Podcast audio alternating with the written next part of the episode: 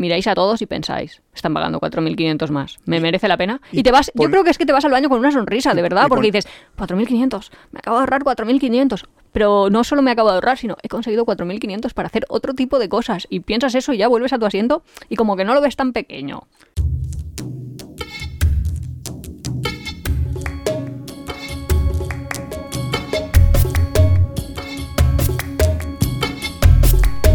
Hola, bienvenidos a un nuevo episodio de Tiempo de Viaje. Somos Iván y Nuria, este es el capítulo 29 de esta ya tercera temporada y hoy vamos a hablar de... La fijación de precios de las aerolíneas, que suena así muy raro. Yo lo es iba a llamar sencillo. al capítulo trucachos para comprar billetes. No va a ser justo los trucos, sino es que esta es una de las preguntas. Masterclass.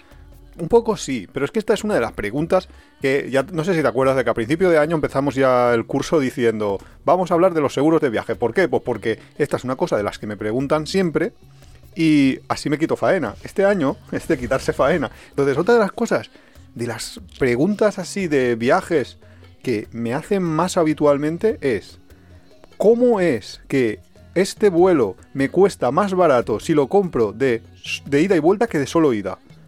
Porque eso es una cosa muy extraña que la gente dice, uy, ¿por qué es esto de que yo eh, tenga un vuelo súper barato si hago esto y si no hago lo otro? Entonces aquí vamos a ver un poco, así en general, y te voy a utilizar a ti un poco, Nuria, perdóname, pero de conejillo de indias, porque yo no sé si la audiencia va a entender lo que de voy a ir normal explicando. se hacen experimentos con animales. En este podcast hacemos experimentos con Nuria. Sí, bueno, es lo Por más, favor, es lo más a mano un que teníamos. comentario qué les parece. lo más a mano que tenía yo, no sé. No, pero es que la cosa es que, como es un poco técnico todo, porque a mí me encanta eh, este mundillo de... Pues esto se llama... vamos a hacer mediación. Tú hablas y si yo soy capaz de entenderlo, es que el mundo lo entiende. Más o menos, esa es Venga. la idea. Porque claro, eh, a mí me encanta todo el mundillo este del travel hacking y todo, y, y además está relativamente emparentado con la programación, porque al, al final todo son como reglas, y yo lo entiendo bastante bien y me parece como una cosa muy lógica y muy y muy directa. Y yo el punto de vista de usuario. Pero no sé si el resto del mundo me va a entender cuando yo os cuente las cosas. Entonces, como tú no tienes ni idea, porque nunca te he contado esto, pues ahora me haces tú de, de Dummy. no Venga, sé. va. Vale. Pues no sé cómo empezar, pero vamos. Yo, yo tengo dudas. A ver. No, como- es que hay como mitos de tú cuando ya sabes qué vuelo quieres coger y todo ya lo tienes, le empiezas a cambiar tu IP para que se crea que eres turco, o que se crea que eres boliviano, o que se crea que eres canadiense y empieza a cambiar el, el precio. Ujú. ¿Qué digo? ¿Y la gente hace eso? Es cierto, funciona. Sí, o puede funcionar, ¿no? No funciona, puede funcionar. Hombre, tengo que probar con 198 países a ver de dónde. Ahora te cuento un poco cómo, por qué funciona eso y cómo funciona eso internamente. Y luego también de si tú encuentras un vuelo, es como otro mito. Si tú encuentras un vuelo y lo quieres y otros amigos también lo quieren, pues primero lo compras y luego le avisas. Porque si compra alguien antes que ti, que tú, el mismo vuelo, los mismos días y tal, se van acabando como los asientos del avión, que yo me lo imagino ahí Sí, sí, así sí. como una fiesta de cumpleaños de no me quedan más invitaciones También, y, y- y sube el precio. también puede pasar y, y sí lo veremos también, lo Y entenderemos. no puede pasar al revés, de, de, que de pronto, como hayan vendido mucho, diga la compañía, ya estoy muy contenta, ya he vendido todo, ya he ganado todo lo que quería a partir de ahora. Mm, podría hacerlo, pero ahora lo vemos, pero no es lo habitual, sinceramente. Bueno, pues Debería- cuéntalo porque yo no. Ser así, sería bonito, ¿no? Claro, pero si yo qué sé, si yo fuera un manufacturero, o sea, si yo ah, hiciese algo, no sé, imagínate, no sé, me iba a inventar. Eh, me dedico a hacer jerseys de macramé, no sé ni si existe, pero da igual, jerseys de lana. Pues el primero, digo, ostras, lo tengo que vender a tal precio porque entre que me he comprado las agujas, me he comprado la lana y mi tiempo, bla, bla, pero si ya vendo 12, pues ya es, solo tienen que pagarme eh, como mi tiempo, porque ya puedo hacer como empiezo- puedo hacer como campañas de rebajas o algo así, porque ya todos los costes ya los tengo como cubiertos. Amortizado, ¿no? Pues pensaba yo de, pues una vez tiene la gasolina, lo que cobre las azafatas, lo que cobre los pilotos y todo eso. Pues de normal se hace al revés justo, porque, eh, y esto ahora entramos en ello, lo que hacen las compañías normalmente es que los vuelos son, mm, primero los suelen poner a un precio más o menos lo que ellos consideran una media de lo que les va a costar y con su margen de ganancias. Entonces, se pasan así un determinado tiempo y luego hay un momento dado en el que pegan un bajón y porque no han vendido las, las plazas que ellos pensaban o, o porque hay más competencia, por cualquier razón que se les ocurra, y entonces bajan y en ese momento que bajan es en el momento que hay que comprarlos. Y en ese momento que ha bajado los precios del esto están a su mínimo. Y luego empiezan una escalada subiendo, subiendo, subiendo, que primero alcanzan su precio este medio que decíamos al principio y luego pasan de él. Con lo cual, el mejor momento para comprarlos es si pillas justo esa bajada. La ofertita. Claro, y eso es bastante complicado a veces, porque mm, resulta difícil conocer cuál es internamente lo que las compañías están pensando o lo que están planificando para fijar el precio del, del vuelo. Pero ahora entramos. Voy a explicar primero, vamos a hacer, eh, el, el capítulo de hoy va a ser como tres partes. Una primera, voy a explicar un poco cómo funcionan todas estas reglas. Luego veremos unos casos prácticos que son todas las preguntas esas que has hecho tú al principio y luego nos vamos a las noticias, ¿vale? Vale, adelante. Entonces, lo primero de, de todo es que tenemos que saber que existen unas reglas para cada trayecto de avión que lo fija la propia compañía. Es, y esa parte es una decisión política, es lo que decíamos, ¿no? Entonces, ¿Una la- regla sobre precios o unas reglas generales? Claro, es unas reglas sobre precios que te van a fijar el cuánto va a costar cada trayecto comprado de manera individual, en combinaciones, etcétera. Luego entramos en la parte técnica. Pero lo importante de todo es saber que existe por detrás una decisión política, una decisión de política de precios de la compañía, que tú no puedes saber, porque claro, eso las compañías lo mantienen súper oculto, porque eso es su, su margen de ganancias y si, por ejemplo, en una misma ruta están compitiendo Turkish Airlines y, yo que sé, Iberia, pues claro, Iberia lo que quiere es maximizar sus beneficios. Y si, le, si publica y, le dice a Turkish, yo voy a bajar el precio mañana, pues Turkish igual se adelanta y te lo baja el día antes y entonces eh, se te va la gente a, a Turkish en vez de... Entonces, ese juego, porque toda la gente, en, el fondo, mucha ellos- gente está ya esperando. Ellos pueden vender a pérdidas. De hecho, venden a pérdidas. Eh, por supuesto, o sea, eh, nunca... O sea, a pérdidas me refiero. Hay una persona que paga intentan. por su vuelo menos de lo que cuesta el vuelo. menos de lo que costaría el precio medio de su. No solo el precio vuelo, no, no solo el precio medio, sino si tú tienes un avión con 100 plazas y tengo que pagarle tanto a la azafata, tanto al piloto, Claro. tanto por alquilar el del carrito, es que no me sé yo que, que me gasto el Sobre dinero. todo pero en, ga- en gasoil. Sí, tanto en fuel. gasoil, tanto en Claro. controlador, no sé, lo que tenga que pagar. Claro, tú tienes y, en el y- y billete. luego a lo mejor solo van cinco personas Claro. y yo he perdido dinero. Ahí pierde dinero la compañía, por supuesto, pero es que las compañías tienen que mantener las rutas. Una compañía no puede perder una ruta porque si deja de hacer vuelos en esa ruta, otra compañía lo ocupará y entonces, pues ahí ya empieza a tener problemillas. Entonces, eh, como las, las compañías tienen que mantener las rutas, lo que intentan es maximizar el dinero que ganan de cada uno de los, de, los pasajeros que van a volar. Y sí, es posible que a ti te vendan un billete que si tú tienes 100 plazas y cuesta 1000 euros este vuelo en general, pues debería de costar a 10 euros, pero a lo mejor hay un pasajero que ha pagado 5 y otro que ha pagado 100. La cosa es que las compañías intentan compensar los unos con los otros y ellos ya saben que eh, siempre hay gente que compra a última hora y esos precios son súper caros. Hay gente que, que compra al principio de todo cuando está más o menos al precio medio, que son los que estabilizan un poco el precio. O sea, ese es el juego político de política de precios, que se, no lo podemos conocer. Hay gente que se ha. Hay, de hecho, hasta estudios, pero es que se quedan enseguida en nada. Gente que ha intentado averiguar cómo funcionan y hay gente que te dirá determinados consejos en plan, hay que comprar dos meses antes del vuelo, hay que comprar un lunes. Ese tipo de consejos no valen para nada, esos valen solo para un momento puntual. de- En la compañía X. y en una compañía, exacto, o en una ruta. No, no te vale para nada más. ¿Por qué? Porque en esa ruta, en esa compañía, en ese momento estaban compitiendo por ese rango de precios y, y trabajaban así. Pero en cuanto cambian un poco las condiciones, lo- las, las políticas, o incluso imagínate que hay un cambio directivo dentro del que fija las políticas de precios, pues la- las, las rutas empiezan a cambiar los precios muchísimo y entonces no, no, no se puede, ese tipo de, de consejos no se pueden dar. Yo el consejo que doy siempre de, si quieres saber cuándo va a ser el punto que va a bajar el esto, es ponte alertas. Si tú tienes unos días muy cerrados en Skyscanner, por ejemplo, te puedes poner alertas de dime el precio de este vuelo, por ejemplo, un eh, Madrid-Bangkok, eh, el día 1 de agosto de 2023. Y entonces te va a decir cuál es el, o sea, si en algún momento baja, cuál es el precio de ese, de ese vuelo. Y así es la única manera de esperar a las alertas. Eso, los americanos que, bueno, que yo sigo en YouTube y todo esto, lo hacen un montón, pero porque ellos a lo mejor viven en un estado, sus padres viven en otro y entonces pues deciden cuándo ir a verlos, pero es que saben que tienen que ir de este aeropuerto a este aeropuerto. Y con una fecha acotada. No, eh, cuando sale muy barato el vuelo van. Ah, bueno. Porque también son Mm. youtubers, quiero decir, que al final pueden ir Tienen cualquier día en plan de, ah, pues vale, me ha salido un vuelo por debajo de 300, o sea que tampoco es que sean baratos los vuelos No, internos no, en Estados claro, Unidos. claro, Pero no. en plan, me ha salido aquí, pues decido si comprarlo o no. O sea que yo, una alerta, cuando tienes ese tipo de, vale, es que sé que quiero ir de este sitio a este, a este otro sitio, lo entiendo. Pero así personas que hacemos como nosotros de, bueno, a ver dónde nos vamos de vacaciones y hay Random. 80, no, que hay 80 destinos Lugares ya. posibles, que igual me da irme a Canadá que irme a Argentina, que dices, ostra, para el buscador es un poco raro, porque Claro, para no- él son dos no le destinos puedes totalmente poner una alerta así fácil, claro. No, no tienes una opción. Entonces lo que tienes que hacer es todos los días entrar en Skyscanner a ver si más o menos has visto que los precios van para abajo, si Ya, no... pero no hay una app equivalente a las ofertas del supermercado. Y debería de haber.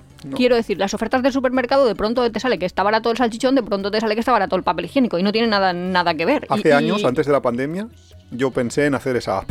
Sí, es que estaría Pero es, perfecto de. es muy complicado, ¿sabes por qué? No. Porque hay tantas combinaciones, tantos destinos, tantos días. Sí, pero más o menos que a mí me diga. La mm, combinatoria te, te Dentro de, todo. de España, dime cosas súper mega baratas. Y yo ya me lo miro. Ahí, rollo catálogo. Ah. Eso a mí me parecería interesante. Sí, pero en vuelos es muy complicado por eso, porque hay mucha combinatoria. No, y sobre todo porque cambia. Sería como que tú Hombre, estás claro, mirando claro, el todo, catálogo del, claro. del supermercado y ahora vale diferente el salchichón, vale diferente el papel es que- higiénico, es que va, cambiando. Claro que tú puedes hacer una app que, que lo escanee todo, pero no que lo escanee todo todos los días. Que es que entonces tendrías que hacer una búsqueda brutal cada día. Necesitarías el equipo de Google. O sea, no, no es fácil, no es, no es nada fácil hacerlo. Por eso creo que no existe. Siguiente paso. Tenemos la decisión política por un lado, que a lo mejor una compañía pues decide pues que este vuelo lo voy a bajar mañana o este vuelo lo voy a encarecer o esto y luego está cómo se lleva esto a la práctica, cómo esas decisiones políticas se fijan en reglas para que los buscadores de vuelos puedan encontrar los vuelos y sepan a qué precio tienen que ponerlo, porque no hay una persona que diga, por ejemplo, imagínate en, en British Airways. Ah, yo todos trabajo los- de poner los precios por la mañana Claro, y no, empiezo ahí, ta, ta, y ta, pongo cada uno de, los, de las posibles era cada una de combinaciones. mis esta. Porque es que las combinaciones eh, luego saltan... Combinaciones son números de escalas o... Claro, porque, claro, exacto, porque las combinaciones con escalas son brutales, porque tú sí que tienes, sería manejable, y es manejable, y es como lo hacen, tú puedes manejar el, todos tus vuelos directos, por ejemplo, Londres Heathrow al aeropuerto de Delhi, de Nueva Delhi, bien, ese es un directo, entonces eh, British Airways tiene un señor que pone el precio de eso, pero cuando hace una escala en Madrid antes de volar a... o al revés, porque British lo tiene al revés, de Madrid te vas a Londres y de Londres te vas a Delhi, eso es un- una combinatoria que se aumenta, pero es que a lo mejor tienes un vuelo que hace una escala en Roma, una escala en Madrid, una escala en Londres y luego vuelas a Delhi. Eso te rompe combinatoriamente cualquier posibilidad de hacerlo a mano. Entonces, ¿qué es lo que hacen ellos? Ellos tienen como una fijación de reglas para cada uno de sus, de sus vuelos directos. Cada compañía coge y pone a cada uno de sus trayectos un precio por ida, ¿vale? Un que esto se llama, tienes cuatro, tienes cinco posibilidades, perdón, se llaman one way, que es cuando te pillas un vuelo directo Sí, sí. sin, sin regreso, ¿vale? En Londres, India, ¿vale? Este sería un one way y tú le puedes poner un precio, dices 600 euros, ¿vale? Todo el que quiera pillarse este vuelo de, de solo ida tiene que pagar 600 euros. Después tienes el return. ¿El return qué es? Si quieres coger ese trayecto y quieres ir a la India y luego te quieres volver en el mismo o en otro diferente. eh, bueno, no, en el otro diferente sería un Open que ahora, Vale, ahora sí, lo sí. explico. Entonces, en un return es simplemente, pues te vas de Londres Heathrow hasta Delhi y de Delhi a Londres Heathrow. Cuando haces esto, a lo mejor él te dice, pues el precio te lo voy a fijar en 320 Cada uno. Por- cada trayecto. Claro, él lo que pone es una regla, una única regla para el, para el trayecto de Londres a Delhi y otra regla diferente para el de Delhi a Londres. Y en esas dos reglas tiene un precio y ese precio se ha de sumar. Porque tú cuando coges un vuelo, coges el otro vuelo, sumas cada uno de los precios que, que tiene. Entonces, pues a lo mejor el, el de solo ida te cuesta 600 y el de ida y vuelta te cuesta 320 más 320. Luego está el Open Yaw. El Open Yaw es cuando sales de un aeropuerto, por ejemplo, Londres Heathrow, vas a Delhi y luego desde Delhi vuelas a Manchester. ¿Vale? Que es, se llama Open Yaw, Yaw es en inglés ángulo y se llama ángulo abierto pues por- porque no vuelves al mismo. Formas como si, si lo Un dibujaras en el pero mapa. pequeñito. Sí, como un, un ángulo, ¿no? Mm. Pues cuando haces esto, tienes otras reglas. ¿Qué pasa? Que a veces el Open Yaw por e- errores o, por, o porque lo han hecho a propósito, el OpenJAW suele encontrarse bastantes ofertas en las cuales el trayecto de OpenJAW sea más barato. Por ejemplo, te han puesto el Londres Heathrow a Nueva Delhi, en vez de a 320 como te habían puesto en el retar, te lo ponen a 250. Entonces, ¿qué pasa? Que si tú tienes a 250 ese vuelo y luego el de Delhi a Manchester lo tienes a 320 como el otro más o menos, Te sale un poco más barato. Pero a veces se encuentran cosas súper extrañas, como que el, el Nueva Delhi a Manchester cueste 100 euros. ¿Qué pasa? Que entonces puedes hacer el, el OpenJAW su- bajando el precio un montonazo. Entonces los OpenJAW son una de las maneras Pero si has encontrado el buen ángulo, porque si en vez de hacer Claro, claro, que Londres hacer Nueva Delhi. Nueva Delhi Manchester, que es el maravilloso, haces el Londres Nueva Delhi, Nueva Delhi Liverpool, porque tú vives como por ahí, que total se te habrán ido, no sé, 100 millas, 100, no sé. Eh, te sale carísimo. Y dices, pero ¿por qué no me Claro, dice cuál es el barato para volver? Claro, y ahora veremos cómo se sabe eso. Volver por alrededores, vale. Luego tienes una cosa que ellos le llaman el círculo, que es el circle, eh, que básicamente, pues como su nombre indica, es que si lo dibujaras en el mapa, harías un círculo. Por ejemplo, te vas a- de Londres Heathrow a Nueva Delhi, de Nueva Delhi, vuelas a Bangkok, de Bangkok, vuelas, yo qué sé, a Finlandia, a, a, a ah, sí, yo creía que tenías que dar la vuelta sea. al mundo. No, el círculo, dibujas un círculo en el mapa Ah. y luego vuelves a Londres, ¿vale? Cuando haces eso, hay muy pocas, muy, muy, muy pocas eh, veces que te pongan reglas de Circle, pero a veces te salen muy bien de precio porque las Circle están pensadas, pues eso, para viajes así más en plan. eh, vas a estar mucho tiempo y total. Y entonces los suelo poner. Y luego hay unas, una quinta tipo de tarifa, por eso yo antes había dicho cuatro, pero porque el quinto es así un poco. Está casi siempre, que es el end-to-end, el end-on-end, que te permite combinar tipos. Entonces, y esto sí que ya es la bomba cuando puedes hacerlo.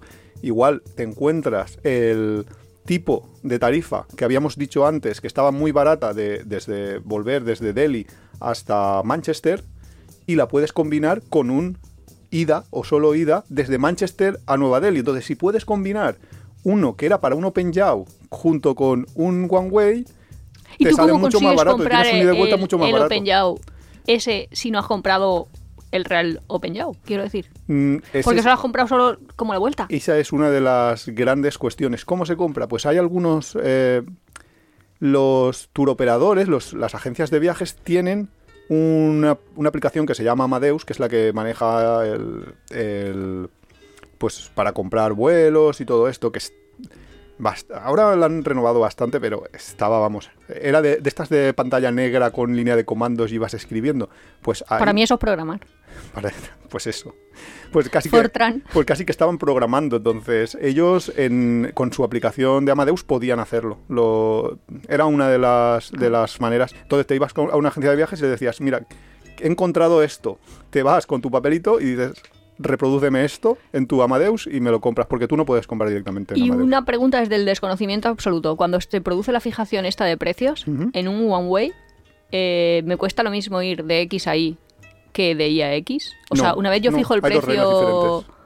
O sea, Heathrow Nueva Delhi para un británico que vaya va a costar diferente que Nueva Delhi Heathrow para un indio que vuelva. Vale.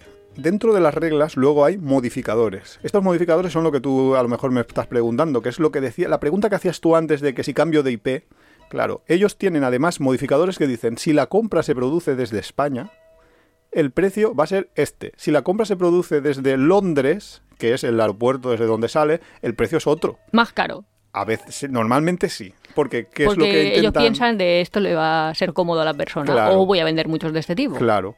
Porque a lo mejor piensan que el español se va a tener que pillar un vuelo low cost para volar hasta Bueno, low cost Londres. puede ir Bueno, si quiere en puede ir primera, otro, ¿eh? Puede ir en otro. Luego, eh, otra de las reglas habituales son lo de los stopover gratuitos. Cuando te permiten stopover, significa que tú te puedes quedar en una ciudad intermedia cuando estás haciendo un vuelo con escalas hasta tres días normalmente. hay hasta 72 horas. ¿no? Sí, Mm. normalmente suele ser hasta, hasta eso, 72 horas, sin que cambies de tarifa. O sea, Te respetan todavía que tú eres un viajero haciendo loops. Eso pasa mucho, por ejemplo, con la compañía Turkish, que tiene eh, mm, paradas en Estambul. Nosotros hemos viajado muchas veces, eh, pues un Valencia incluso, o, o un Madrid, eh, Estambul, y luego desde Estambul ya vuelas al sudeste asiático, a cualquier sitio. Y a veces te esperas ahí como un día entero, incluso más. Pues es porque estas compañías con estas tarifas permiten stopover. Para hacer un billete así cerrado, en plan, con una parada aquí, con una parada allí, tienes que comprar billetes de vuelta. Entonces, ¿qué pasaría? Si tú paras tres días, imagínate, o dos días en Estambul, eh, la compañía, o sea, las reglas, si no tuviera la posibilidad de stopover, si no pusiera este modificador de stopover dentro de las reglas, eh, las reglas eh, no te permitirían el comprar un ida y vuelta, porque te dirían, tú has llegado a- desde Madrid a Estambul, que a veces es más barato, ¿eh? que a veces puedes encontrar esa combinación y es más barato. Tú has hecho un ida y vuelta Madrid-Estambul y un ida y vuelta Estambul-Bangkok. En realidad, encadenados, pero sería un poco... Y a veces eso es más barato, ¿eh? que a veces dices, las reglas se han equivocado aquí. No es que se hayan equivocado, es que hay tanta combinatoria que no pueden controlarlo todo. Y por eso es por lo que surgió, y estas son las aplicaciones prácticas de todo esto, una, una- una aplicación que se llama Skip Lagged, que fue denunciada por las compañías aéreas, por todo, porque en esta compañía se dieron cuenta de que ellos podían ver las reglas, mm, mirar cómo estaban hechas las reglas y darse cuenta de que podías hacer una cosa que para las aerolíneas es Fatal. es fatal, Que porque es le estás bajando ¿no? los precios, porque ¿qué significa skip lagged? Es que te saltas una parada. Entonces, ¿qué hacía esta compañía, esta, esta empresa, este, esta web, que ahora mm, sigue existiendo, pero ya no funciona tan bien porque las compañías se han dado cuenta? Lo que hacía era comprar, por ejemplo, si tú querías ir a Bangkok, te compraba un ida y vuelta Madrid-Bangkok, pero a la vuelta, en vez de hacerte un Madrid-Bangkok, te Un hacía Madrid. Te hacía Madrid, Bangkok, Bangkok, Madrid, eh, Lisboa. Y esa de Madrid a Lisboa, que tú no lo ibas a coger, tú te ibas a bajar en Madrid y ibas a dejar que eso se fuera, ese tú lo perdías, nadie se subía al avión en tu nombre. Las compañías les jodía porque les perdías un avión, pero es que además, Un, un billete. un billete, perdón, un sitio. además, el precio, como utilizaban otras reglas, el precio les bajaba un montón, porque esto era un open yaw, en realidad Claro. No era un, un billete normal, era un Open Yaw que ellos habían pensado con reglas para Open Yaw y sin embargo les estabas bajando el precio por haberlo hecho. Sí, empezaron a hacer como cositas, ¿no? O eso también Eh, era los rumorología. demandaron, los demandaron. No, y que te decían, tú no puedes eh, no subirte a un avión que tengas comprado y tú, y si lo he perdido, o si he conocido al amor de mi vida y he decidido dejarlo todo y no seguir mi trayecto, yo qué sé. Eso es absolutamente cierto que es así. El problema es que no pueden hacerlo. Mm, No pueden hacerlo porque no saben en el, si es la última parada. Claro. No. Claro, ellos no saben si lo has perdido, si La no- gente que está cogiendo el metro, eh, eh, o sea, no se entiende. En transporte terrestre tú te bajas donde quieres. Si tienes, si has comprado hasta un trayecto hasta donde, Claro. hasta donde sea, y pues te tú. bajas antes, pues ya está. Lo malo sería que quisieras hacer más. O sea, que yo quisiera hacer ir a Lisboa y luego que de Lisboa me fuera a las Azores. Me van a decir, señora, si no, No tiene billete, subir, no pu- claro. si no tiene billete no puede subir, pero bajar antes. Claro, entonces lo que hicieron las compañías, bueno, aunque esta regla ya venía de antes, es que si tú te pierdes una de las, de las fases anteriores, ya no puedes continuar el viaje. Ah, sí, eso también te lo dicen. no, no puedes seguir. Claro, entonces tú, por ejemplo, si lo que te has hecho es eh, antes, se- mucho, mucho antes, se podía hacer, antes de que existiera esta web y todo, tú podías cogerte y hacerte un Open Yaw que fuera Madrid, Bangkok, Bangkok, Vietnam, no sé, a Ho Chi Minh, por ejemplo, y tú dices, no, yo no voy a volar el, el tramo de Bangkok a Ho Chi Minh City. No lo vuelo, pero luego sí que voy a volver en el Bangkok, Madrid. Ese es un Open Yaw, Sí. es más barato. Pero cuando tires a subir al, al avión para, en Bangkok para volver a Madrid, te van a decir, no, su vuelo ha sido cancelado porque usted no ha, no ha acabado el, Sí, el ellos te dan por trayecto". muerto. Claro, si todo esto también se demandó, se los pasajeros al final demandaron porque mucha gente legítimamente tenía ese vuelo a lo mejor Open Yaw que volaba a Ho Chi Minh y de repente se encontraba con que había perdido el vuelo porque pues por cualquier razón, porque Porque lo había perdido. porque lo había perdido O porque se había quedado a hacer negocios porque había conocido a alguien en el avión y le interesaba seguir razón. más días en Bangkok. y resultaba que le habían cancelado el resto del billete. Entonces, las compañías, los pasajeros demandaron y las compañías han tenido que hacer un, un paso intermedio que es que tienes que avisar y justificar por qué has perdido o por qué no has ¿Y tú tomado qué dices? este Lo vuelo. he perdido porque me entretuve, oiga. le, Bueno. ense- le enseño mi billete de que he comprado un perfume en el aeropuerto. Yo estaba en el aeropuerto. Sí, puede ser, puede ser que esa sea una manera, no sé, pero ya es ya es jugártela mucho. Yo eso no, no lo haría. No, o sea, no es lo más inteligente cuando sabes que puede haber ser problemático hacer algo, pero bueno. Claro. Y esto es un poco todo lo que hay, tampoco es más complicado que eso, es una decisión política y luego unas reglas que se ponen y lo importante es, ¿cómo podemos conocer estas reglas? De ninguna Pues- manera. Sí, sí que hay maneras. Mira, hay una manera gratuita Lo que pasa es que es un poco difícil porque eh, tienes que hacer los pasos paso a paso.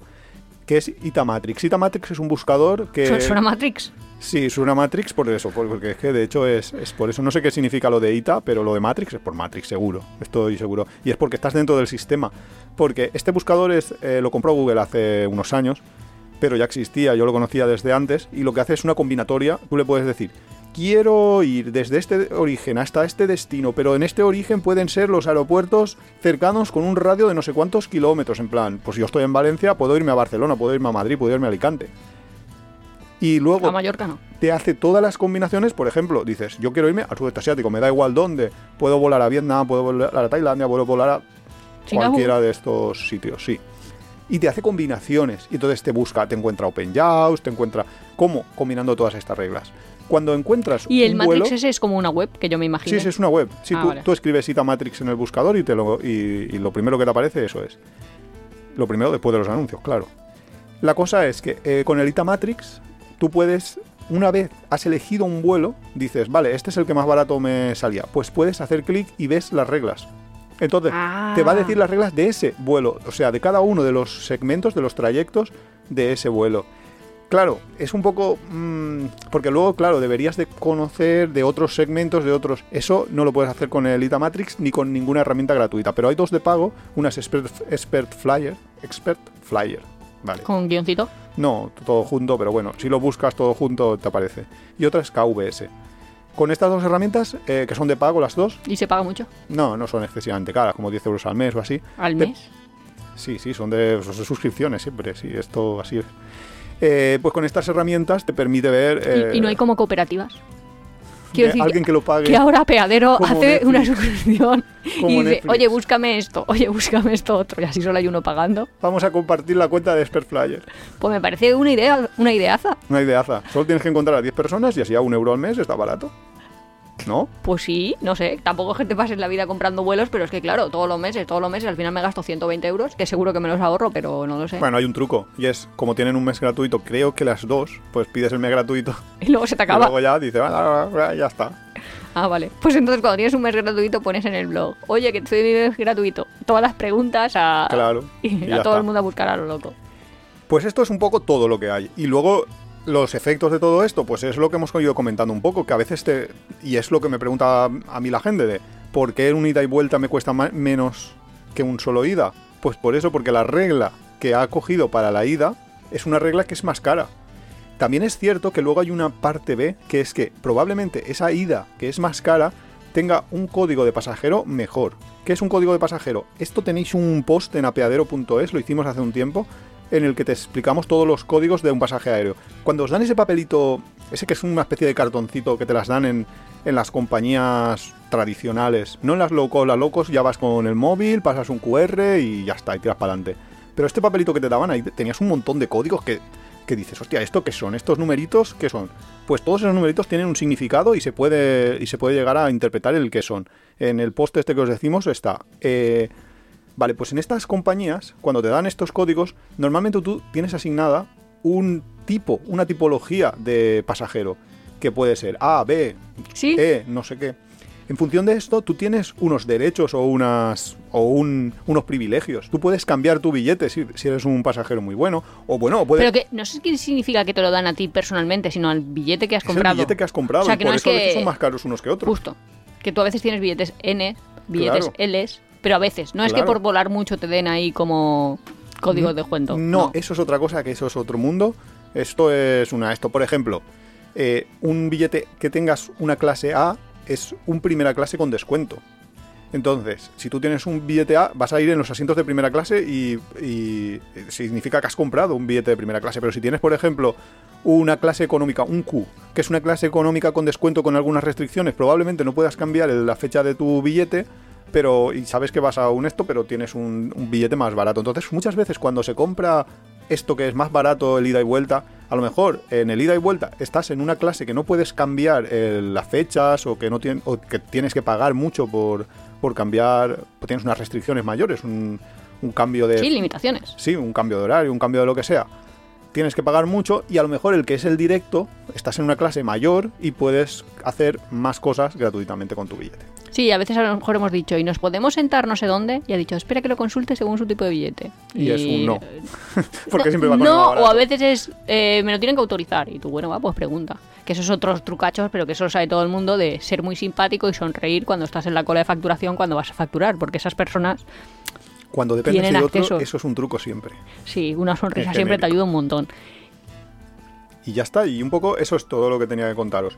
Pues Luego- mucha gente dice, bueno, cuando una persona que yo considero normal, Una todos los que me están escuchando eh, están dentro de esa categoría. Vale.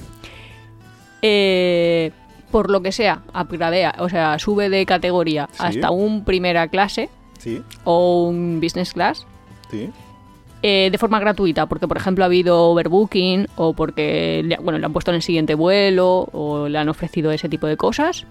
Eh, siempre está como súper contento, siempre cuenta como que es el mejor viaje de su vida. Claro. Cuando conoce el precio por el billete, si se le pregunta, ¿ha merecido la pena? No lo hubiera pagado. Todos dicen que no, justo. Y todos están de acuerdo. O sea, porque realmente a lo mejor pagar 6.000 euros por, por solo el vuelo, piensas, ostra, con ese dinero sí que es verdad que he estado cómodo, pero Me da para hoteles, meses- me da para actividades, de me da para viajes, me da para cosas.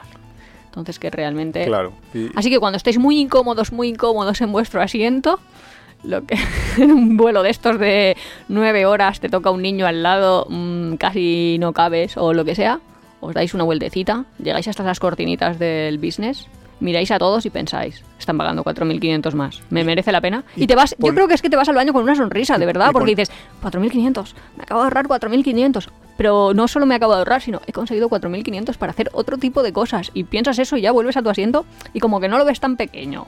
Y a través de la cortinita ponéis las manos así junto a la boca y gritáis ¡Pringao! No, porque ahí no sabemos ahí las No, circunstancias de cada uno, ¿eh? O sea, realmente- que a ver, Realmente sí, gente, normalmente lo que se ve Que en primera es gente contado. que o tiene excesivo dinero, que les da igual absolutamente pagar esos 6.000 euros, o como, y va a sonar muy snob, eh, lo pagan sus primera. compañías. Ya, pero es porque te lo pagan las Porque me empresas. lo y paga es la que empresa. Cuando paga otro, con el dinero de otro es muy fácil gastar. Claro. A no ser que seas un poco Nuria, pero de normal. Y también digo, no vale la pena.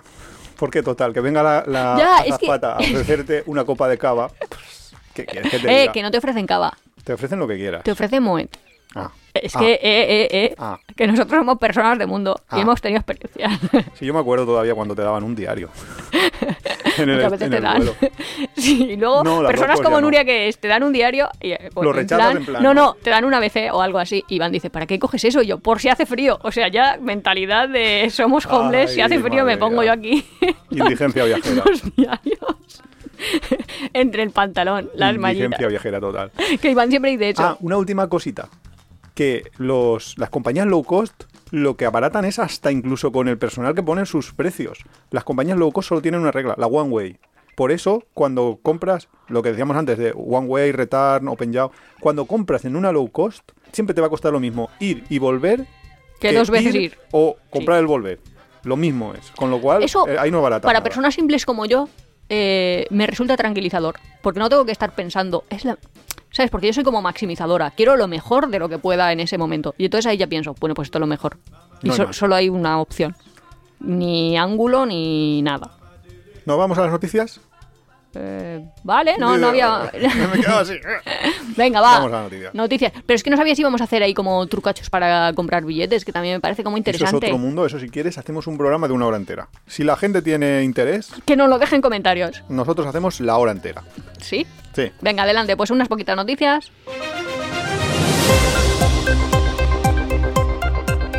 Las noticias viajeras.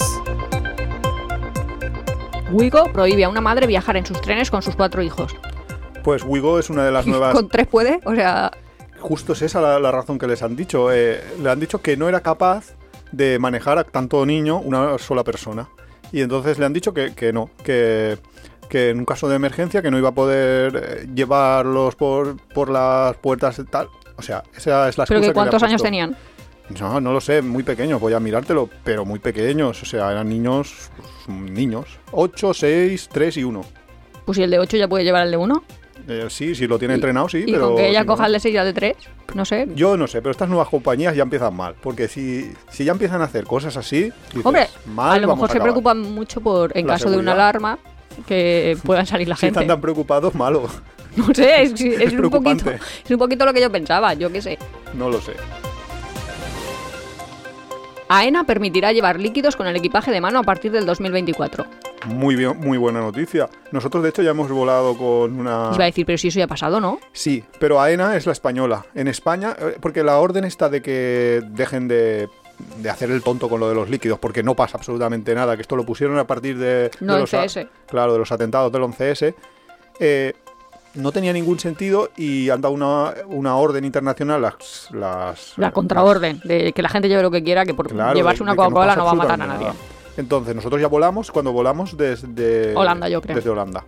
Y, y lo que pasa es que en España, pues a partir de 2024 es cuando van a empezar a hacer esto. Y yo creo que es una muy buena medida porque. Sí, y porque no además el control sentido. de equipaje va más rápido. Además no tienes que Sí. estar ahí de, tengo una colonia, pero no me la puedo llevar porque tiene 120. Mi Sí. pasta de dientes tiene 125. Ay, por cierto. Y ese tipo de cosas que dices, por Dios. Y por cierto, eh, sumar todo esto al hecho de que ahora hay unos nuevos escáneres que no vas a tener ni siquiera que sacar los portátiles, que nosotros también hemos en el vuelo de Holanda. Es que en Holanda deben de estar ya bastante Hombre, más- piensa que el aeropuerto de Ámsterdam es, Es uno de los mayores. sí, es un hub internacional. Pues nosotros ya hemos pasado por eso, porque yo fui a sacar el portátil y me dijo la mujer, no, no, no saques nada. ¿Y los líquidos? No, no, no, no, no saques nada, déjalo todo dentro de la mochila. Y pasó la mochila directamente súper rápido. Eso sí. Ah, nos hicieron el control de equipaje, un ¿eh? control, porque no me acuerdo que tenía así raro, pero nada. No, no, porque había algo que habían visto en el escáner. Ah, Y me hicieron abrirla, eh, vimos lo que había, que no era nada, eh, porque había dado una falsa alarma y ya está. Pero fue súper más rápido que... en- Y no te tienes que quitar zapatos, no te tienes que quitar... Porque encima están ya los controles estos corporales con rayos X blandos. Yo tengo ahí como una, no pesadilla, pero como temeridad. De como compro un montón de cosas en los mercaditos y todo eso. A veces pienso, ostras, voy a- justo en el momento que voy a pasar ahí por el aeropuerto, pienso, ostras, ¿qué es esto? Yo qué sé, por dónde, o sea, no sé de quién A ver es. si a ver si tiene ahí. droga. No, droga no, o droga me- no, no creo. Vamos, que la gente fuera ahí dejando sus drogas en sus zapatillas viejas en el doble fondo, pero piensas, ostras, espera, espera, espera, que. A lo mejor alguien que se acojona en el último Y segundo. sobre todo en el típico momento que te preguntan, ¿esto es suyo? ¿Qué piensas? Sí, es mío, pero lo compré ayer en una tienda de segunda mano, ¿sabes? o sea, que, se que mi control Eso- sobre que esto es mío tampoco lo tengo tan claro. Y ahí a veces sí que digo, uff, a lo mejor no tendría que ser tan confiada. Pierdo la esperanza y la fe. Santiago Sánchez sigue en prisión en Irán acusado de espionaje. No sé si os acordáis que estamos nosotros aquí siguiendo a Santiago. Es este español que se fue al Mundial de Qatar, se fue caminando, eh, dijo, yo voy andando al Mundial, voy a, ir a ver el Mundial andando. Empezó a andar, empezó a andar, llegó a Irán y justo fue, coincidió con todas las protestas estas que hubo en Irán porque a una mujer eh, por llevar mal el velo al final la habían matado, etcétera, etcétera. Y entonces, eh, por esas casualidades, este chico estuvo cerca del lugar donde, donde se enterraron, y, eh, donde enterraron a esta mujer. Y entendieron las autoridades de que estaba haciendo algo eh, relacionado con que era un espía, es lo que dijeron. Ya, o que publicitaba haciendo- al mundo ese tipo de cosas. Sí, ¿no? como, que era un periodista oculto o alguna historia así, y lo metieron en la cárcel y lleva 50 días en una cárcel iraní. Que, ya no más de debe 50. ser- por- No, no, 50 creo que lleva ya, es porque no sé cuánto hace el mundial, eh, pero vamos, sí, a lo mejor ya 60, ya dos meses. Pero vamos, la cuestión es que es que una cárcel iraní no debe de ser Madre mía. una cosa demasiado agradable. Y él dice que está fatal, que, que incluso que tiene que pedir para ir al baño porque está encerrado en una celda él solo y, para- y tiene que, que- que con un interfono de estos llamar a los guardias y se escuchan las risas de los guardias y que a veces se ha tenido que cagar encima. ¿Qué O sea, dices? ese es el nivel de las cárceles en Irán. Tampoco sé, porque a mí me dejan en una cárcel iraní, ojalá no, Ojalá, ¿no? al lado de toda la gente y ¿qué le voy a hacer? ¿Qué le voy a espiar en iraní? Solo sé decir Sukra y no sé ni si, si hablan ese idioma. Los nuevos trámites para viajar, ETIAS para Europa y ETA para el Reino Unido. Nuria, ¿cómo que ETA? Es que yo estaba, me he quedado así de ETIAS, ¿qué es ETIAS? Pues es lo mismo que las estas. Es, de es que estaba pensando lo Unidos. Sí, sí, es eso. es- es Y si no trabajas o algo, porque te dan la esta súper rápido porque pones ahí cuál es tu... ¿Cómo se Tu dice? empleador. Eso. Pero bueno, muchas veces te lo aceptan incluso si no tienes empleador. Uy, yo creo que no, ¿eh? Te, Ah, piden, te preguntan mucho. Si te preguntan hasta cuándo cobras y cuándo la última vez has es cobrado, verdad. ¿qué dices? Pero Te preguntan muchas cosas. ¿a ti, qué más te, ¿a ti qué más te da si vengo aquí de Pues- vacaciones? Pues parece ser que la Unión Europea y el Reino Unido se van a unir al club que ya tenían ahí Australia, Estados Unidos, Canadá, etcétera, para pedirte que incluso cuando tienes un visado gratuito, porque puedes, eh, porque Ya tu el- embajada lo ha permitido, vas a tener que sacarte este papelito que básicamente es un formulario que tendrás que enviar antes de viajar y, y que con él te dirán Si más o tienes luz verde, nunca puedes mejor o no puedes. Entonces dices, pues esto no es lo mismo que el visado, no son lo mismo que un requisito de visado. En fin, poner trabas, eh, siempre, siempre poner trabas a los, a los que quieren viajar. No, no tiene sentido. Y esto, claro, a la Unión Europea, los que viajen, los que somos de la Unión Europea, no tenemos problemas. Pero aquellos que seáis de fuera de la Unión Europea, de, Sudamérica y tal, a partir de ahora vais a tener que rellenar este papelito y os dirán si sí o si no. Así que, mala suerte. Y encima te dicen si sí o si no, pero lo pides como muy poco tiempo de antelación, con lo cual el vuelo ya te lo has comprado. O lo Eh, puedes bueno, pedir un montón de tiempo antes, Ah, vale. pedirlo antes, pero Que nosotros lo pedimos ahí. Nosotros lo pedimos siempre a... In extremis. Porque ya consideramos que nos van a dejar. Hombre, No lo sé. somos ciudadanos de categoría. Hombre, categoría. Categoría. Empleada del Estado. Apple TV estrena El antiviajero. De hecho, Apple TV Plus, pero no sé cómo se dirá porque no tengo esa televisión. No, es que es, y es una lástima porque es un, este programa me lo recomendó uno de los oyentes de Tiempo de Viajes y me gustaría mucho verlo. Lo que pasa es que no tenemos Apple TV y no lo he encontrado yo en formato pirata. ¿Y qué es El antiviajero? Pues ¿Es una serie o...? Sí, es, es como, como Españoles por el mundo. un programa de viajes a un, a un señor que no le gusta para nada viajar, que dice que no le gusta pasar calor, que no le gusta pasar frío, que no le gusta ir a los aeropuertos, que no le gustan esas cosas. Eh, y además es un humorista, con lo cual, pues el, el programa debe tener mucho, mucho humor. Pues le hacen viajar, le han hecho, le, le han hecho durante esta tem- una temporada de dar la vuelta al mundo. Entonces se va a ir a sitios como Sudáfrica a pasar calor, a una persona así un urbanita de estos de vestido de traje. Una que cosa, una parece- cosa. Este va con su hijo. No, no. Ah, es que eh, hay un británico que lleva a su padre y su padre es como antiviajero, tal cual me lo estabas contando, digo, eso lo he visto yo. Ah, pues no Pero la televisión este. británica. Ah, mira, pues tenemos que verlo también. No, Joder. no sé. Se, se me está acumulando la faena, ¿eh? Pues eso, y entonces pues va, va a tener una temporada así de, de- de irse de viaje y vamos a ver las, la evolución de este antiviajero en situaciones en las que normalmente no, no, no se desenvuelve bien. A ver, a mí me parece muy interesante. A ver si Habrá lo que y echarle un ojo, ¿no? Sí, ¿no? O sea, que si el que lo tiene, que lo suba a YouTube. Eso, por favor, que que no lo encontramos. o que nos pase un drive, aunque sea. Anuncian el descubrimiento de un túnel desconocido hasta ahora en la Gran Pirámide de Keops. Pues esta noticia y la siguiente me parecen las dos alucinantes de cómo que ahora en pleno siglo XXI, año 2023, estamos todavía descubriendo cosas de hace 2000 años que han estado ahí y que en- de Porque ninguna no es manera que entra toda la gente al tropel, solo van por los túneles que vas. No, no, no estás. no están buscando, ¿no? no rebuscan. Claro, está todo lleno de turistas. Ahora a lo mejor con lo de la pandemia, pues han dicho, ah, vamos a fijarnos. No sé. Tampoco es Pues- que los vea ahí, no sé, haciendo rayos X sobre las paredes para ver detrás que hay. Pero yo Se podría que- perfectamente. Yo, ¿eh? yo creo que todo esto viene de un poco de eso y ahora lo vemos con la siguiente noticia. Eh, tú viste un documental yendo, no me acuerdo qué vuelo era, pero tuviste un documental de que habían encontrado ruinas, eh, creo que fue Ah, volando a México. iba a decir, ya, justo me ha venido ahí de las antenitas. Iván y yo es que ya somos como las hormigas, ¿sabes? Nos miramos y ya. Sí, sí, salen las cosas. Pues sí, volando a México, eh, pues claro, te ponen ahí típicos documentales muy bien para que entiendas un poco su cultura. Entonces están los mayas y los otros. Incas. Los incas, los mayas, los no sé qué. No, No, incas estaban más abajo. Bueno, no sé. lo sé, pero habían varios, ¿eh? O sea, en el vuelo a Sí, México los incas más estaban abajo, ahí. ¿eh? Más pa- para Perú. Sí, te iban contando, pues, esa civilización. Y lo interesante era que con no sé qué instrumental nuevo, con láseres e inteligencia artificial, habían encontrado nuevos yacimientos que estaban cubiertos completamente por vegetación y que no se podían imaginar que estuvieran ahí. Que eso. Que ibas ahí desmontando la selva, pero ya ibas adrede donde tenías. Por eso, porque sí, iban pasando como con unas camionetas y, y lanzaban un láser y bueno, Y luego lo interpretaban con inteligencia artificial y sabían que ahí podía ser que hubiera algo. Pues en ese sentido, la próxima noticia. Descubierta una nueva estatua Moai en la isla de Pascua.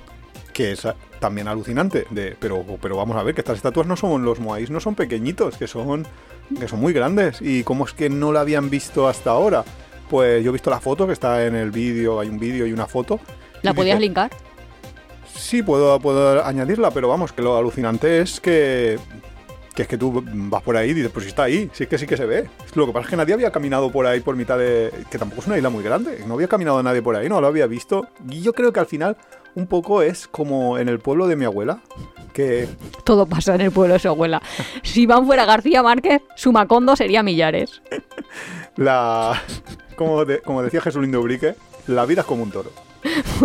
Pues, el mundo es un pueblito. Bueno, pues en este pueblo descubrieron, entre comillas, eh, habían pinturas rupestres y es cierto que todo el mundo del pueblo Lo sabía. que había ahí pinturas rupestres, pero nadie le hacía ni puñetero caso. Entonces, las pinturas rupestres las descubrió, entre comillas, un tío mío que simplemente se fue y dijo... Que era "Pero si primo de su esto-". madre. Hemos de puntualizar. Claro, bueno, un tío segundo de estos, ¿no?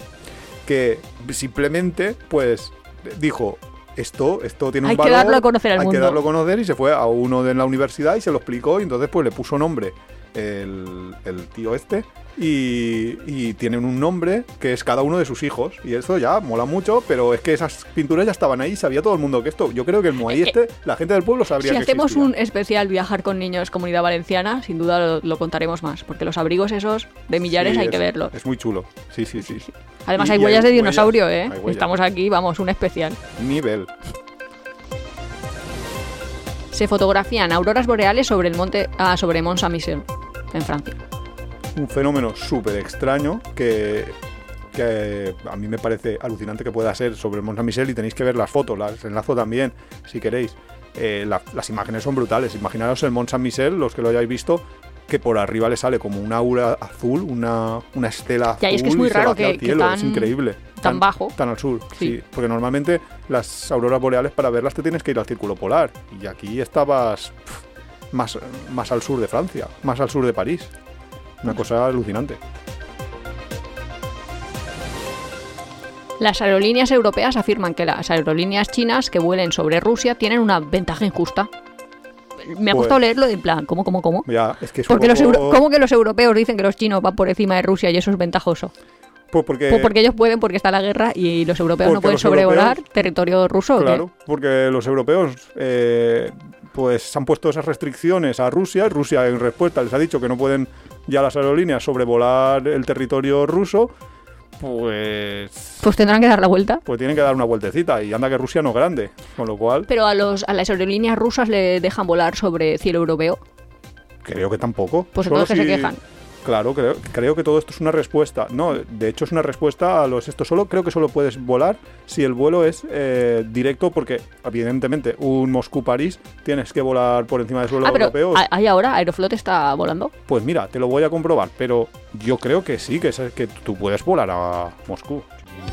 Si te gusta Tiempo de Viajes, suscríbete en tu plataforma de podcast favorita, Spotify, Evox, Google Podcast. Puedes apoyarnos muy fácilmente dejando un comentario, dándole al like o compartiendo en tus redes sociales. Nos ayuda a crecer y nos encanta recibir vuestros comentarios y sugerencias. También tienes el blog apeadero.es, donde encontrarás contenidos adicionales sobre el tema que tratamos en cada capítulo. Comprobado, he puesto un París-Moscú y no, no existe ningún vuelo. Están completamente cerrados los espacios aéreos para Rusia, el europeo, y para Europa, los eh, el espacio ruso. Con lo cual, pues, pues claro, las aerolíneas no pueden volar porque no les permiten, porque han habido un bloqueo mutuo. Pues vaya. Entonces, Ya no nos vamos de vacaciones a Moscú. no, a Moscú no te, va- no te puedes ir. Yo, ahora yo mismo, una vez a vi no un, ser que te docu- vayas en coche. vi un documental y dije, ah, yo quiero ir a Moscú, que el billete de metro cuesta, bueno, el tranvía cuesta 5 pesetas. Solo por Imagínate, eso. eran, eran en pesetas y yo ya quería ir en plan, "Uf, me hago yo aquí. Baratero. Cuando nosotros fuimos a China también tenemos que decir que valía como equivalente, ¿eh? Igual valía 5 céntimos, porque ya eran céntimos, La pero era próxima barato. vez que vayas y, vas a y eso iba a flipar. decir, y China no está inflacionando como aquí al 8%, al 12%, no, no, no, no, no. Allí va al 300%, o sea, se va multiplicando. Taste Atlas sitúa a la española como la tercera mejor comida del mundo. ¿A que van probándolas todas? No, parece que ser, que son una especie de guía de, de comida, de, como de gourmet, de gente gourmet, y han hecho ahí un estudio entre sus socios y tal, y ha decidido poner a... Pero ahora me quedo yo con la intriga, porque la primera será la cocina francesa y cuál es la segunda. Yo también pensaba que la cocina francesa estaría mm, por ahí, y no, la primera es la italiana. La italiana. La italiana es ¿Que la son puesto. americanos los de Taste Atlas o qué? Pues un poco, a lo mejor sí, ¿eh? A lo mejor eso tiene un poco de influencia. Y la segunda es la comida griega, que yo estoy flipando de... Hombre, pues comida la comida griega? griega? a mí me gusta, pero tanto, tanto, tanto tampoco Pues te pases. aceitunas y berenjenas. Hombre, la comida griega tiene más variedad. No me hagas amigos ahora ya última hora, No, no, que nos o sea, a mí me encanta. sin- A, ver, que me encanta, pero que tampoco lo veo yo ahí como... No sé, vamos, que sí, que queso feta y, y mozzarella, pero no sé. No la acabo de ver, ¿eh? Madre mía. No Pues, sé. Pues eso. Oye, no, no voy a discutir yo con el Testaldar, la porque tampoco cuarta, sé. Por si alguien se lo pregunta, la japonesa, que sí que es cierto que tiene una Mm. variedad muy grande y, y que muchas veces en, en Europa no conocemos porque en nuestros restaurantes solo nos ponen sushi. Y la quinta le encanta a Nuria. La, India. Venga, va, va. Esto lo han hecho los americanos que de comer no saben. Ellos mismos te lo dicen. Pues a mí también me ha sorprendido lo de que la francesa no esté ni entre el top 5. La verdad es que es raro, muy raro. Italia, primero en eliminar el billete de tren en papel. Ya era hora de que se pusieran a ello. Yo no sabía ni que no ni que todavía se emitían billetes en papel. No significa que sea la primera que tiene un billete electrónico, porque billete electrónico ya lo veíamos, sino la primera que ya nunca más tendrá, eh, el primer país que nunca más vas a tener un billete impreso, que tú no puedes ir ¿Y, a la y si se te acaba la batería del móvil? mala suerte, Uy, pues mi móvil ahora que está todo el rato al 30%. pues te tienes que comprarte un nuevo móvil o cambiarte la batería. Si alguien tiene un móvil para que yo lo herede, que no lo deje en comentarios. El móvil, en el comentario el móvil directamente. No, pero es que mi móvil va bien, pero la batería no. Pues yo creo que la medida es muy buena, que deberían de copiarlas porque también es verdad que luego tenemos el problema de Que la... te ponga, yo voy ahí a la máquina que me ponga un cuño como en las discotecas antes. Ah, de, pues oiga, que he pagado, ¿eh? Mire, mire.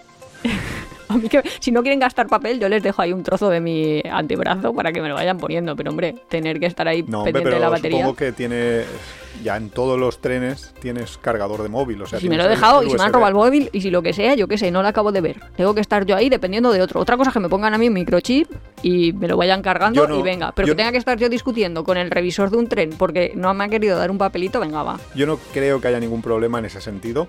El problema lo veo más con el tema del analfabetismo digital, como ¿Qué es lo que me pasa a mucha mí? gente ahora últimamente entre los boomers y, y gente mayor. Es que voy que- al supermercado y le tengo que decir a la señora, señora, ¿cómo se recarga? ¿Cómo se recarga? Que me he quedado sin dinero. Y la señora, venga, pon el dedo y entras en tu Revolut. Madre Venga, mía. ponte. madre Lánzate mía, 50. madre mía, madre Menos mal que lo tengo que hacer con mi dedo, pero si no... Y para acabar, el alza de los precios ahoga a las agencias de viajes y a las familias. Y, Y a todos. y las hipotecas están Y a por, los panaderos, por los cielos.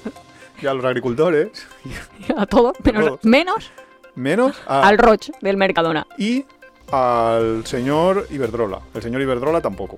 El Iberdrola es va muy bien. pero No, como pues, que las agencias de viajes, las pero agencias de aún viaje- habían agencias de viajes. La no es haciendo amigos, ¿eh? O sea, no, no pretendo yo para nada, que de yo- hecho nosotros hemos comentado me muchas veces un poco eso.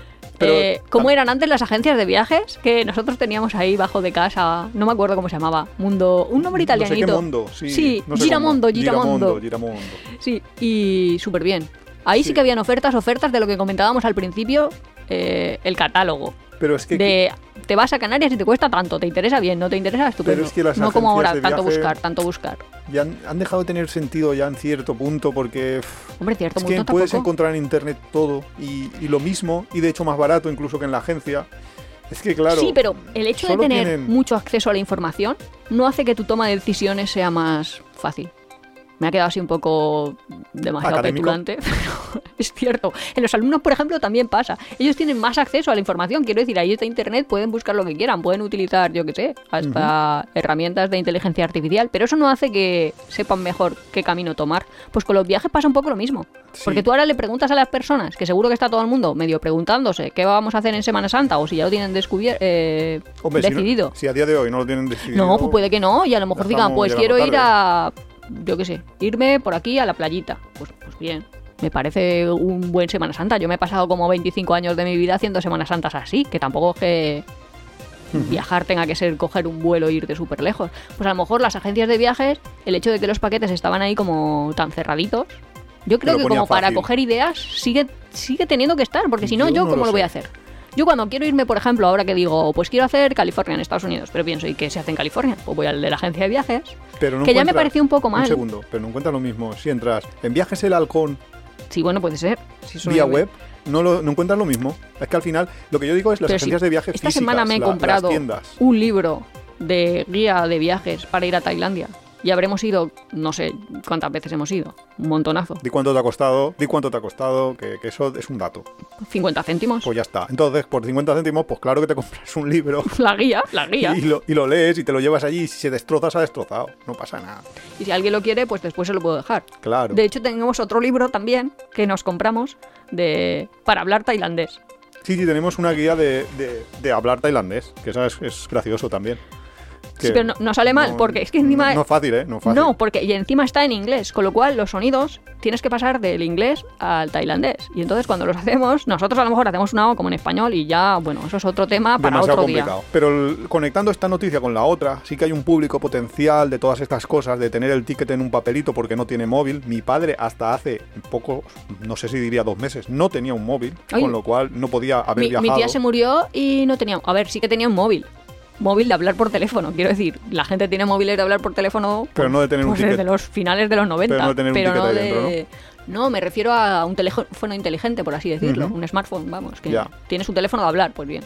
Pero así de consultar cosas en el móvil no todo el mundo sabe. Pues por eso, juntando eso con el tema de las agencias de viajes, sí que yo creo que la gente, tu padre, por ejemplo, para ir a. a Mi padre de va a la agencia de viajes del corte inglés y todo eso y se lo arregla la chica. Claro, y encima él dice esa frase: existen, Me lo arregla la chica. Y tú, ah, vale, pues si la chica te lo ha arreglado, ya lo tienes arreglado. Ya no, no tienes problema. No. Pero bueno, así es que es que no, no hay no hay otro público potencial. Yo creo que la gente más o menos joven no suele ir a las agencias de viajes físicas ya, porque lo tiene todo en internet. Que yo voy. cual- Pero de hecho, ¿Pero la última vez que fui. Tú hace- hace 20 años. Que no, que no, que fuimos no hace ni dos semanas. ¿Dos semanas? Fuimos al corte inglés, que fuimos al corte inglés. mm, Bueno, como ya me conoce toda la a robar audiencia. catálogos? No, justo. No, fui a utilizar los baños. Porque es que no sé por qué no hay baños eso. públicos por el universo. Deberían de poner más. Pero bueno, da igual. Pasé por la agencia de viajes y ya. De ¿Robaste unos verdad. No, de verdad estaba llenísima de gente. Sí, pero. O sea, es que, eh, pero pero, no- no- sorprendentemente con mucha gente. Y entonces yo fui a pedir catálogos y me dijeron, ya no tenemos catálogos en papel. Pues luego no me extraña que salga la noticia de que dentro de poco no tienes ni agencia de viajes. Claro. Porque si me lo tengo que hacer yo por internet, pues ya me lo hago yo. Pero ¿qué edad media tenía la gente que estaba en el corte inglés? Que ese es el tema. Tendrían 60. No, pero había un montón de gente eh, que dijimos, ostras, sí que hay mucha, gente que pero- quiere pero comprar. porque estarían comprando para Semana Santa. Pues, No sé y- qué estarían haciendo, no le yo creo pregunté. que se había abierto también lo, Lo de- del inserso. lo del inserso justo entonces. Porque si no, no. No se pero había un montón de gente, ¿eh? La gente tiene muchísimas ganas de viajar. No solo nosotros, quiero decir, todo el mundo Nosotros ya está también. yendo. Hala, vámonos. Es que imagínate que el mundo se acaba. Pues si se acaba, pues fin. Y quiero hacer una reflexión otro día, pero lo haremos en otro capítulo. Ah, ¿no te da tiempo? ¿En un minuto? Un No, minuto de, de, de profesiones que pueden desaparecer. Es que con lo de las inteligencias articiciales y cómo está cambiando el mundo ¿eh? y todo eso, no, es- estoy esperanzada. Ah, pues, Yo estoy muy contenta. porque te jubilen. No, pero todo lo que te tengo que hacer, cuanto más sé de inteligencias artificiales, más cosas me pueden hacer. Estoy contentísima de, ah, pero esto lo hace, ah, qué estupendo. Ya hace las, hace todo. Y no te puedes reemplazar. Eres irreemplazable. No, porque siempre tiene que haber una mente pensante detrás. Lo que sí que es bueno, cierto, bueno. lo que sí que es cierto es que tiene que haber una, no hace falta que hayan 13. O Por sea, igual te cambias un departamento entero por una persona, porque al final, Claro. sí, eso puede ser. no. Malo. Eso puede ser malo. Bueno, pero la agencia de viajes, digo la agencia de viajes, la inteligencia artificial no se va a ir a la playa a leer libros o a escribir libros. Eso ya lo puedo hacer yo. Mira, te digo yo la respuesta a todo esto. Que las inteligencias artificiales y los robots paguen impuestos y a nosotros nos jubilen. ¿Sabes lo que decía mi abuela? En 40 años touch more. Y lo peor Es que es verdad. es que es verdad. Bueno, en 40 lo vale, que va, no, no lo te cambiamos. pases, no te vale, pues da igual. En 80 años todos muertos. En Que 80 significa en 80 años estaremos todos muertos. Eh, Sí, todos calvos. Sí, así es. Así que viajad. Viajad, malditos. En 80 años estaréis muertos. Hasta la semana que viene. Hasta la próxima. Hasta luego.